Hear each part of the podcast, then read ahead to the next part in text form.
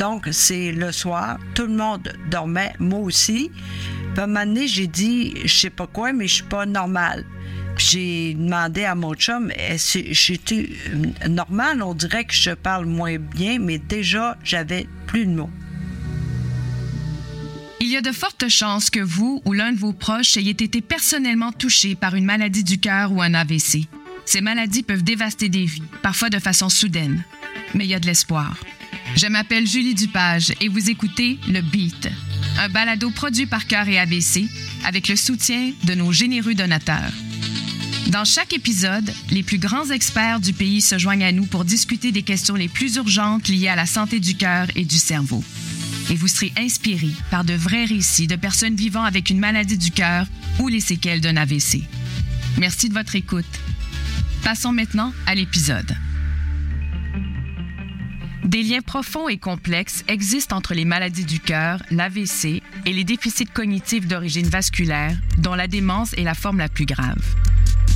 Toutes ces affections touchent le système vasculaire. Ça signifie que de nombreuses personnes qui ont reçu un diagnostic pour une seule maladie vasculaire risquent d'en développer d'autres, généralement sans le savoir. Ces liens sont souvent insoupçonnés ou peu connus. Dans cet épisode, nous entendrons l'histoire de l'animatrice, humoriste et conférencière José Boudreau, dont l'AVC a été causé par une malformation cardiaque. Son conjoint, le scripteur et conférencier Louis-Philippe Rivard, accompagnera José dans son récit, puisque l'AVC l'a rendu aphasique. Nous parlerons également avec Christine Faubert, directrice équité en matière de santé et impact de la mission à cœur et AVC. Elle nous expliquera ce que nous devons savoir sur les liens entre le cœur et le cerveau.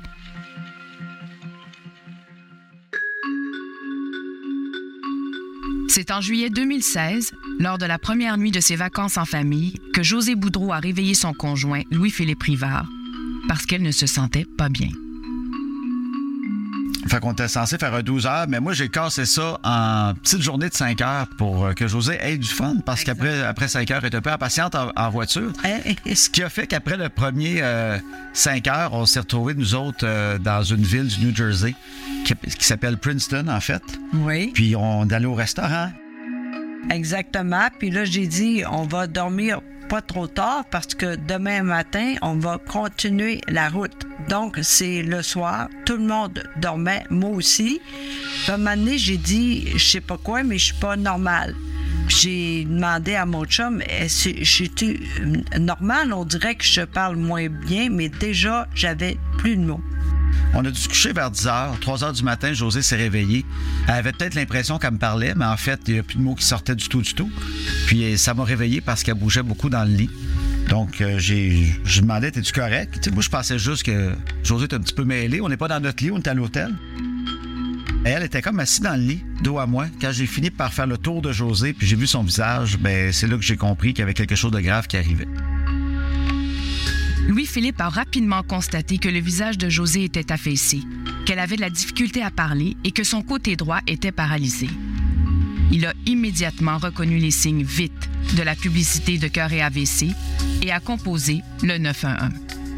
Donc, les ambulanciers nous ont, rapidement amené à l'hôpital. Puis la chance qu'on avait, nous, nous c'est que dans la ville qu'on avait choisie par hasard, on s'est retrouvé à 10 minutes d'un hôpital de recherche qui se spécialise en AVC et en maladie de cœur. Et ils nous ont parlé d'une opération qui, dans le temps, ne se faisait pas partout, vraiment pas partout, et qui s'appelle une thrombectomie.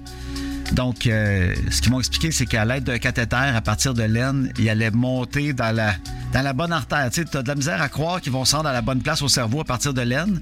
Mais là, il t'explique, oui, on va partir, on va aller jusqu'au cœur, on va continuer jusqu'au cerveau dans la bonne artère et manuellement, on va attraper le caillot et on va le retirer. C'est l'opération que José a eue là-bas. Ça a duré un bon trois heures. Puis quand le médecin est revenu, ben lui, il m'a dit que l'opération a très bien été. Ils ont retiré le caillot. Mais il dit sur les scans, on voit très bien, par exemple, qu'il y a beaucoup de dommages du côté du langage. Donc, euh, il dit c'est dur de dire elle va être comment à son réveil. Fait que tu peux aller attendre à côté d'elle. Puis quand elle va s'ouvrir les yeux, ben c'est vraiment là qu'on va voir euh, son état. Est-ce qu'il est paralysé? Est-ce qu'elle parle beaucoup? Un petit peu? C'est là qu'on va voir. Je allé attendre à côté de toi. Puis tu t'es ouvert les yeux trois heures plus tard. Exact. Puis j'avais pas beaucoup de mots, en fait. J'ai juste envoyé. Ça a l'air fou à dire ou c'est vrai? Envoyé. Mais en même temps, nous autres, on est correct avec ça. Ah oui, ben oui, c'était la base de notre relation. Il n'y avait pas que José et Louis-Philippe en vacances. Leurs trois filles étaient avec eux. En plus de gérer ses propres émotions, Louis-Philippe avait la lourde tâche de leur expliquer ce qui arrivait à leur maman. Moi, le, le- le plus dur, ça a été euh, quand j'ai vu José dans le lit la nuit. euh, c'est sûr que c'est dur d'accepter qu'il arrive quelque chose à, à, à ta copine. Tu, le- vois, tu le sais, mais on dirait que tu peux pas croire que là, tu vis un moment d'urgence. Tu le sais que ta vie va changer. Il y a beaucoup de choses qui te rentrent dans la tête en même temps. Il faut que tu appelles le 911, faut que tu rassures tes filles, faut que tu leur dises qu'est-ce qui arrive. Euh, moi, ce moment-là, c'est sûr que ça n'a pas duré longtemps, mais on dirait que j'ai dû être fatigué pendant un an de, de, de- Oui. d'un petit 10 minutes qui m'est arrivé. A trois filles, 5, 8 et 15 ans qui sont dans la chambre. Puis, c'est c'est vraiment les, les filles, moi, qui étaient le plus dur pour moi, c'est de leur dire qu'est-ce qui arrive à la maman, essayer d'être rassurant, euh, en même temps de leur dire la vérité, Ouais. sans trop savoir non plus ce qui va arriver. Est-ce qu'on va la perdre, la, la maman, ou est-ce que justement, demain matin, une petite opération, puis on continue le voyage? Évidemment, la famille de José n'a pas pu continuer son voyage. Elle a dû s'adapter à cet énorme changement dû à l'état de santé de José.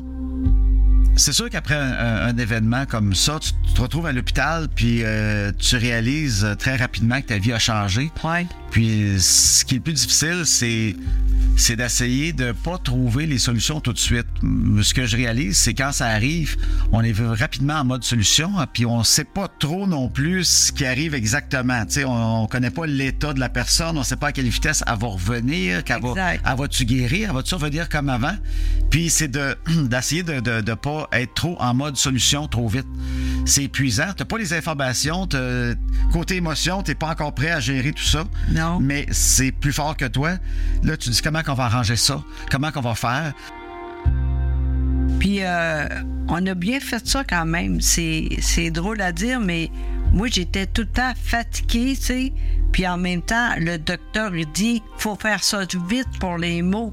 Si tu attends trop, ça va être encore pire, tu sais. Fait que c'est ça le, le plus dur, en fait. Tu veux faire ça vite, mais tu es tout le temps fatigué, tu sais. Fait que ça, pour moi, c'était très difficile, tu sais. Puis on savait pas non plus, tu sais, te, te dit le nom, là, je suis... euh, c'est quoi, non? Aphasique? Exact, tu sais, c'est, dur à voir. Ben non, je sais, tout le monde sait, là, quand t'es... Mais, tu sais, le plus dur, en fait, c'est les mots, tu sais, j'essaye plus possible, mais c'est dur à faire, on faisait des exercices. En, en fait, je crois ap- après, euh, après un événement comme un AVC, Oui. n'importe quoi qui change ta vie, tu sais, où tu te retrouves à l'hôpital puis la vie sera plus pareille, c'est euh, essayer d'être patient. Ouais. Je pense que c'est l'affaire la, la plus difficile, c'est qu'on est tous dans l'impatience. On veut que rapidement, on s'occupe de, ma conjointe. Oui, On voudrait qu'il y ait de quelque chose de magique qui, qui la ramène le plus vite possible. exact, ça arrive pas, finalement. La séquelle la plus importante de l'AVC de José est l'aphasie, un trouble qui affecte la parole, l'écriture et la lecture. Côté séquelles, euh, c'est sûr que c'est l'aphasie en grande partie. Puis l'aphasie, euh, ben, on se rend compte c'est différent pour tout le monde. hein. On a rencontré euh, plein d'aphasiques à travers les années. Il n'y en Oui. a pas un qui est exactement comme l'autre. Puis, Exact. euh, pour José, l'aphasie, c'est euh, ben, parler. Ouais, je suis moins vite qu'avant, là. Maintenant, je suis comme un gars, tu sais. Mais c'est correct, c'est mieux que rien. mais... Fait, fait que parler, c'est ça. T'es comme un gars. Fait que on peut imaginer rapidement, t'as moins de mots. Fait qu'on voit. Euh, après Lui, ça. lui, il est content parce qu'enfin, il peut parler. Ça, c'est- tu vois, ça, c'est bon, ça. Ben oui, parce que tu connaissais même pas ma voix avant. Exact. Euh, tu sais, là, il est content, il parle. Moi, j'écoute plus aussi. Ça aussi, c'est bon. C'est le fun, ça. José avait 47 ans au moment de son AVC. C'est très jeune. Alors, quelle était la cause de son AVC? En fait, José, à la naissance, ils t'ont dit que tu avais un souffle au cœur. Comme ça, ils t'ont dit Ouais. un souffle au cœur. Ouais. Sauf que la cause de l'AVC, c'est que la malformation que José a au cœur, c'est un foramen ovale perméable. Donc, euh, c'est un petit trou entre les deux parties du cœur qu'on a tout à la naissance, mais qui se rebouche. Exact. Mais il y a un certain pourcentage de la population qui garde le petit trou. Toi, tu as gardé le petit trou Exact. par euh, coquetterie. peut-être. Exactement, je suis de même. Et José, la- il est arrivé autre chose, c'est qu'elle aurait fait un caillot à une jambe. Exact. Ce caillot-là est inexpliqué. Aux États-Unis, on fait des tests euh, pour voir si c'est porté à faire des caillots et tout ça. Et ils ont, sont arrivés à la conclusion que c'était un hasard de la vie. Exact. Un caillot qui est parti de la jambe, qui a monté, est allé au cœur, il a passé à travers le foramen ovale, Exact. perméable, il s'est retrouvé de l'autre côté du cœur et c'est là qu'il a pu monter au cerveau, euh, dans le côté du langage. Donc, Exact. moi, je dis souvent qu'il est allé dans la plus belle partie que José avait. Je comprends le caillou, c'était sûrement une belle place, il y avait tellement de mots là-dedans, ça jasait au bout. Fait qu'il est allé se placer là. Puis il t'a volé tous tes mots. Exactement. Mais j'avais juste un mot, hein. Ben, il, a, il a tout, il a tout pris sauf envoyé. Fait que, Ouais. euh, il s'est dit, ben, au moins avec ça, elle peut runner un peu son chum. Pour ma part, j'ai jamais su que le cœur et le cerveau étaient connectés de cette façon-là. Oui. Qu'un AVC pouvait partir d'une malformation au cœur, jamais j'aurais pensé. J'ai toujours cru que c'était vraiment quelque chose qui partait du cerveau, qui était dans le cerveau. José et Louis-Philippe n'étaient pas les seuls à ne pas connaître le lien entre le cœur et le cerveau. Christine Faubert, directrice équité en matière de santé et impact de la mission à cœur et AVC, nous explique que l'importance de ce lien est seulement connue depuis quelques années. Le lien, dans le fond, entre les maladies du cœur, puis l'AVC, puis le déficit cognitif d'origine vasculaire, ça fait pas si longtemps qu'il est connu. Je dirais que ça fait environ, au plus là, dix années qu'on a commencé à, voir le lien, à comprendre le lien, puis à, parler de- des, des enjeux que ça cause. On sait, par exemple, que notre système médical a été bâti en silo. Donc, on a d'un côté euh, la cardiologie qui s'occupe des maladies du cœur. D'un autre côté, on a la neurologie qui s'occupe des AVC. Ils sont à différents endroits dans l'hôpital. Les équipes se parlent pas nécessairement euh, de façon régulière. Euh, puis, on sait qu'il y a aussi tout le, le côté déficit cognitif d'origine vasculaire qui a longtemps été vu de façon séparée également.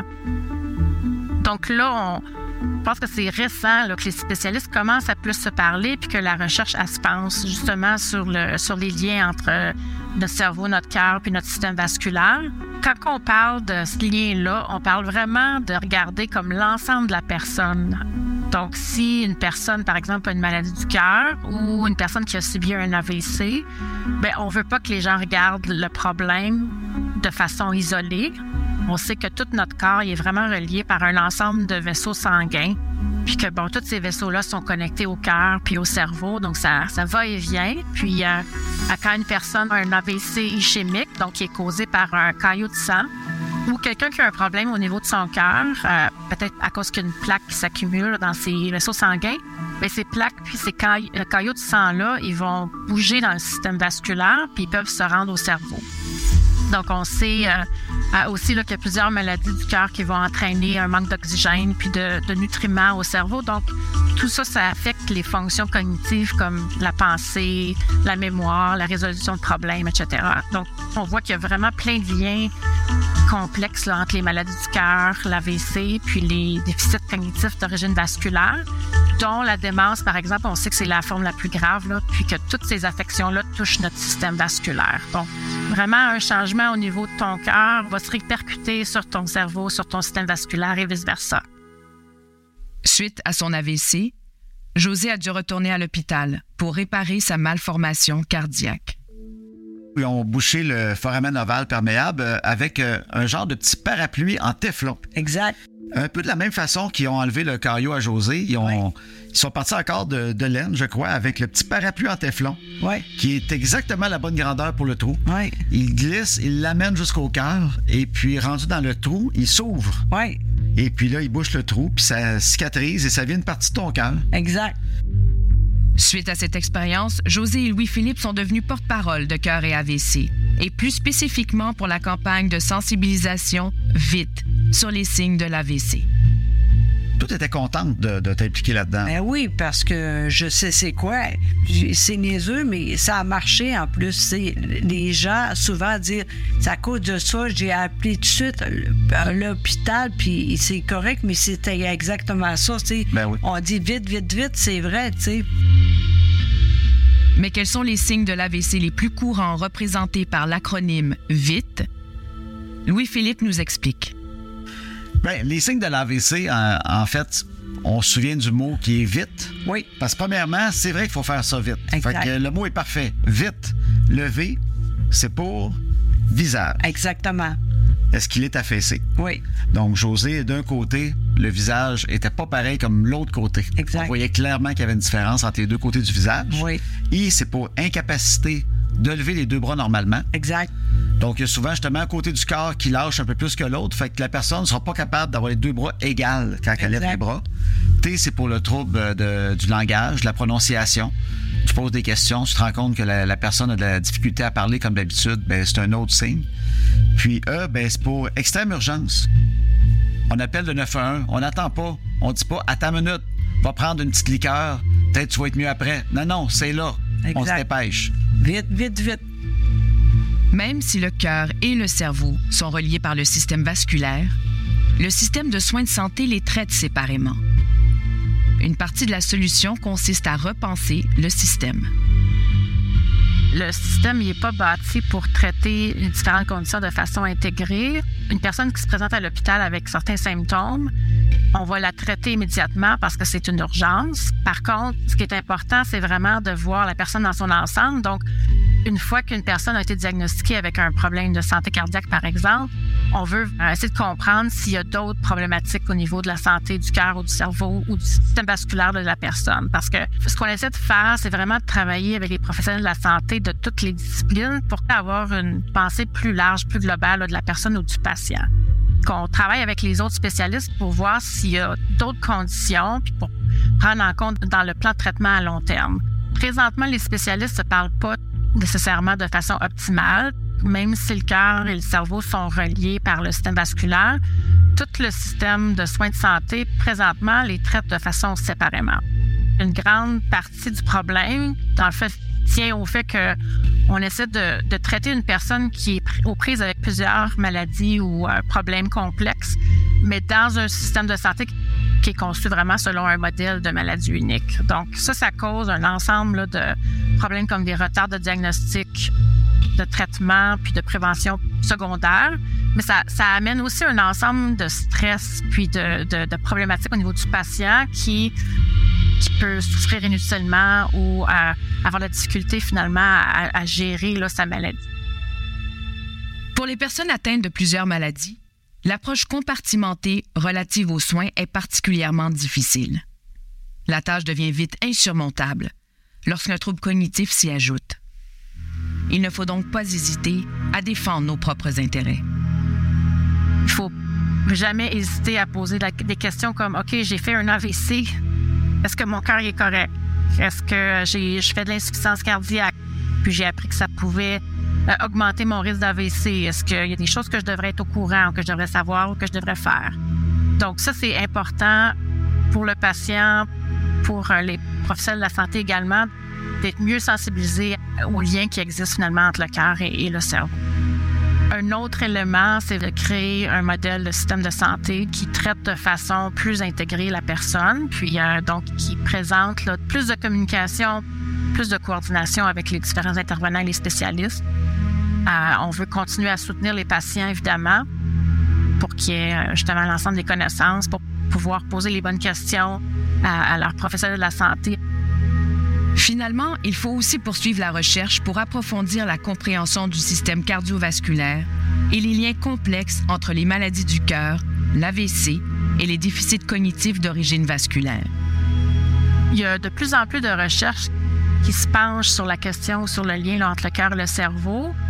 En septembre dernier, Carré AVC puis la Fondation Brain Canada, qui est une fondation qui spécialise au niveau du cerveau, on a conjointement remis deux bourses de recherche d'une valeur de près de 3 millions chacun à deux équipes pluridisciplinaires, dont euh, les membres œuvrent dans les, établissements partout au Canada. Puis ces bourses-là vont vraiment aider à faire des avancées scientifiques importantes qui vont permettre justement à réduire les risques, puis à prévenir les maladies du cœur, de l'AVC, puis euh, les déclins cognitifs. Voici ce que Christine aimerait que les gens sachent à propos du lien entre le cœur et le cerveau. La chose la plus importante que j'aimerais que les gens retiennent euh, par rapport au lien entre le, le cœur et le cerveau, c'est que les maladies du cœur, l'AVC, puis les déficits cognitifs d'origine vasculaire, y compris la démence, sont étroitement reliés. Donc, un changement dans l'un va se répercuter sur les deux autres. Donc, par exemple, si vous avez un trouble cardiaque, présenter un risque beaucoup plus accru, non seulement d'avoir un AVC, mais aussi d'avoir une dégénérescence cognitive précoce. Donc, c'est important de se rappeler que prévenir une affection freine l'apparition de beaucoup d'autres problèmes au niveau de son cœur et son cerveau. José et Louis-Philippe ont aussi un message à transmettre aux gens qui nous écoutent aujourd'hui. Mais ce qu'on a appris, nous, depuis l'AVC de José, c'est important de s'informer. Oui. Surtout en vieillissant, aller à toutes les années chez le médecin. Si on a une malformation au cœur, si on sent que justement il y a des petites choses inquiétantes, ben de faire un suivi, Exact. puis de s'informer. Ce qu'on a appris, nous autres, en tout cas, de ne pas négliger euh, notre, san- notre santé cardiovasculaire parce Oui. que ça n'a pas juste des effets sur le cœur comme tel, mais ça a des effets au cerveau. Oui. Et puis, on s'entend que le cerveau, c'est la chose la plus importante. Exactement. Puis, de ne pas passer à côté de- des soins qu'on peut avoir pour justement essayer de garder ce beau cerveau-là en santé. Exact.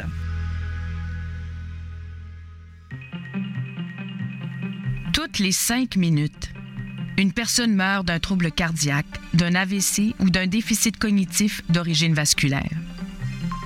Ces statistiques dépassent celles d'autres maladies. Les affections cardiaques, cérébrales et cognitives tuent 13% plus de personnes que tous les cancers réunis. Il est donc essentiel de mieux comprendre les liens qui les unissent et de traiter le patient dans son ensemble. Connaître le lien entre ces affections, c'est aussi reconnaître qu'adopter de saines habitudes de vie, comme cesser de fumer ou faire plus d'exercice, n'est pas bénéfique uniquement pour le cœur, le cerveau ou l'esprit. C'est bénéfique pour tout le système cardiovasculaire. Merci à José Boudreau et Louis-Philippe Rivard d'avoir partagé leur histoire. Et merci à Christine Faubert d'avoir partagé son expertise. On se retrouve dans deux semaines pour un nouvel épisode du balado dans lequel j'aurai le privilège de discuter santé cardiovasculaire chez les Autochtones. Merci d'avoir écouté le beat. Et un merci spécial à nos donateurs d'avoir rendu ce balado possible. J'espère que vous retiendrez quelques informations précieuses de l'épisode d'aujourd'hui. Peut-être aussi serez-vous inspiré à joindre une communauté déterminée à combattre les maladies du cœur et l'AVC. Abonnez-vous maintenant pour rester à l'affût, vous inspirer et retrouver l'espoir. N'oubliez pas d'évaluer et de commenter le balado pour que nous puissions toucher encore plus d'auditeurs. Restez à l'écoute pour notre prochain épisode. En attendant la prochaine fois, je suis Julie Dupage et merci d'avoir été des nôtres.